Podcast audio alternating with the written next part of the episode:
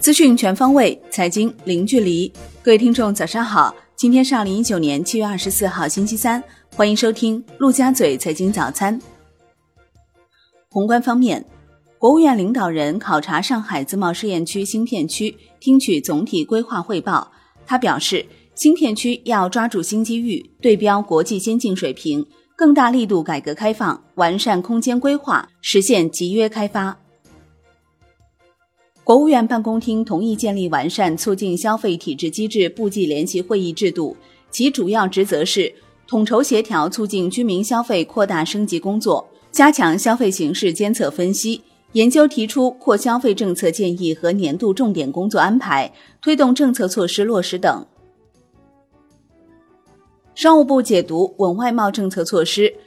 继续降低进口关税总水平，提高部分产品出口退税率。适时修订鼓励进口技术和产品目录，鼓励企业积极拓展关键零部件和先进技术设备多元化进口渠道。出台适应跨境电商零售出口特点的所得税核定征收办法，且明确不溯既往，适时扩大跨境电商综合试验区试点范围，加快推动符合规定的再制造和全球维修项目在综合保税区内落地，培育第三批进口贸易示范区。财政部数据显示，一到六月，国有企业营业总收入二十九万四千九百二十一亿元，同比增长百分之七点八；利润总额一万八千二百点四亿元，同比增长百分之七点二。电力生产、房地产、建材等行业利润增长较快。央行周二开展 TMLF 操作两千九百七十七亿元，并开展 MLF 操作两千亿元。两项操作合计四千九百七十七亿元，与当日 MLF 到期量五千零二十亿元基本相当。当日不开展逆回购操作，Shibor 普遍下行，七天期下行五点八个 BP，报百分之二点六三四。国内股市方面，上证综指收涨百分之零点四五，深证成指涨百分之零点五八，创业板指涨百分之一点二五，上证五零逆势飘绿。万德全 A 收涨百分之零点六六，两市成交三千二百三十二亿元，为近一个月新低。北向资金净流出四点零五亿元，结束连续五日净流入。恒指成交低迷，收涨百分之零点三四，恒生国际指数涨百分之零点三七，大市成交萎缩至五百八十八亿港元，前一交易日为六百七十七点五亿港元。上海金融法院出台二十三条举措服务保障科创板，包括优化涉科创板执行案件金融风险防控机制，建立执行案件的风险研判机制和股票处置机制，创新建立大宗股票司法执行协作机制，充分利用交易所大宗股票执行协作平台进行股票处置。中证协公布第二批一百三十九个科创板 IPO 配售对象限制名单，涉及二十九家私募，其中包括东方湾港、混沌投资、博通投资、中欧瑞博等知名私募，以及陵园投资三十二只产品、九章资产二十三只产品、饮水投资十八只产品。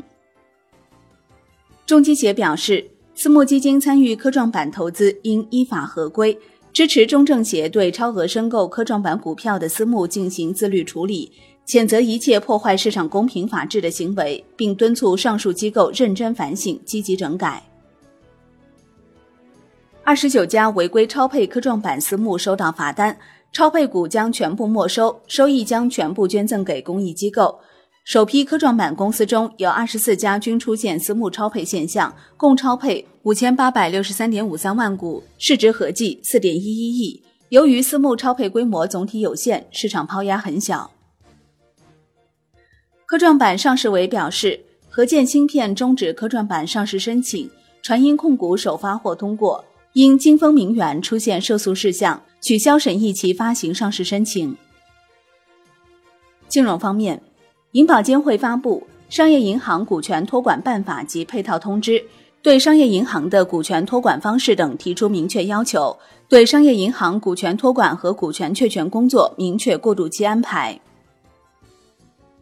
银保监会组织开展第二次财产保险公司备案产品条款费率非现场检查，二十家财产公司收到行政监管措施决定书，其中情节严重的十一家公司被禁止申报新备案产品三至六个月。楼市方面，北京市将于近期在全市范围内开展房地产估价报告质量抽查。北京住建委将针对评审中出现的问题组织集中讲评，并督促机构认真整改。问题严重的，还将约谈机构负责人，纳入重点监管对象范围。新城控股四十多个项目出售，第一批买家包括阳光城、金科股份等房企。此次转让的资产包几乎都是住宅项目，且基本上以今年上半年新拿项目为主。产业方面，华为启动全球天才招募，对八名二零一九届顶尖学生实行年薪制，最高年薪二百零一万。今年将从全世界招进二十到三十名天才少年。华为计划在未来五年内投资三十亿元来发展鲲鹏产业生态。海外方面，英国前外交大臣、伦敦前市长鲍里斯·约翰逊当选执政党保守党领袖，将接任英国首相。约翰逊表示，将在未来几天内宣布内阁人选，将在十月三十一号完成脱欧。IMF 下调全球经济展望。预计二零一九年、二零二零年全球经济将分别增长百分之三点二、百分之三点五，均较此前预期下调零点一个百分点。预计发达经济体二零一九年和二零二零年分别增长百分之一点九和百分之一点七。预计美国经济二零一九年增长百分之二点六。预计欧元区经济二零一九年和二零二零年分别增长百分之一点三和百分之一点六。新兴市场和发展中经济体预计，二零一九年增百分之四点一，二零二零年加快至百分之四点七。国际股市方面，美国三大股指集体收高，道指涨逾一百七十点，截至收盘，道指涨百分之零点六五，标普五百涨百分之零点六八，纳指涨百分之零点五八。欧洲三大股指集体收高，德国 D X 指数涨百分之一点六四。法国 C C 四零指数涨百分之零点九二，英国富时一百指数涨百分之零点五一。据新浪报道，苹果公司将于今年秋季推出三款 iPhone 十一机型。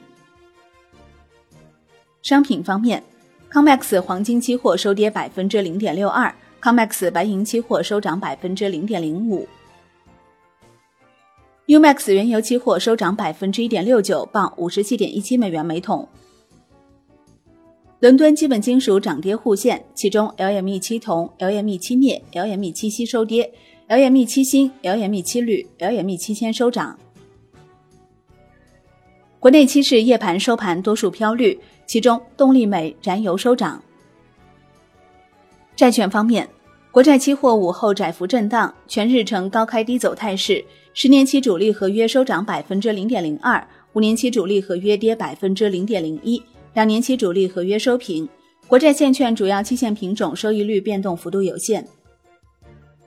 外汇方面，在岸人民币对美元七月二十三号十六点三十分收盘报六点八七九四，较上一交易日涨十个基点，人民币对美元中间价调贬五十九个基点，报六点八八一八。好的，以上就是今天陆家嘴财经早餐的精华内容，感谢您的收听，我是林欢，我们下期再见喽。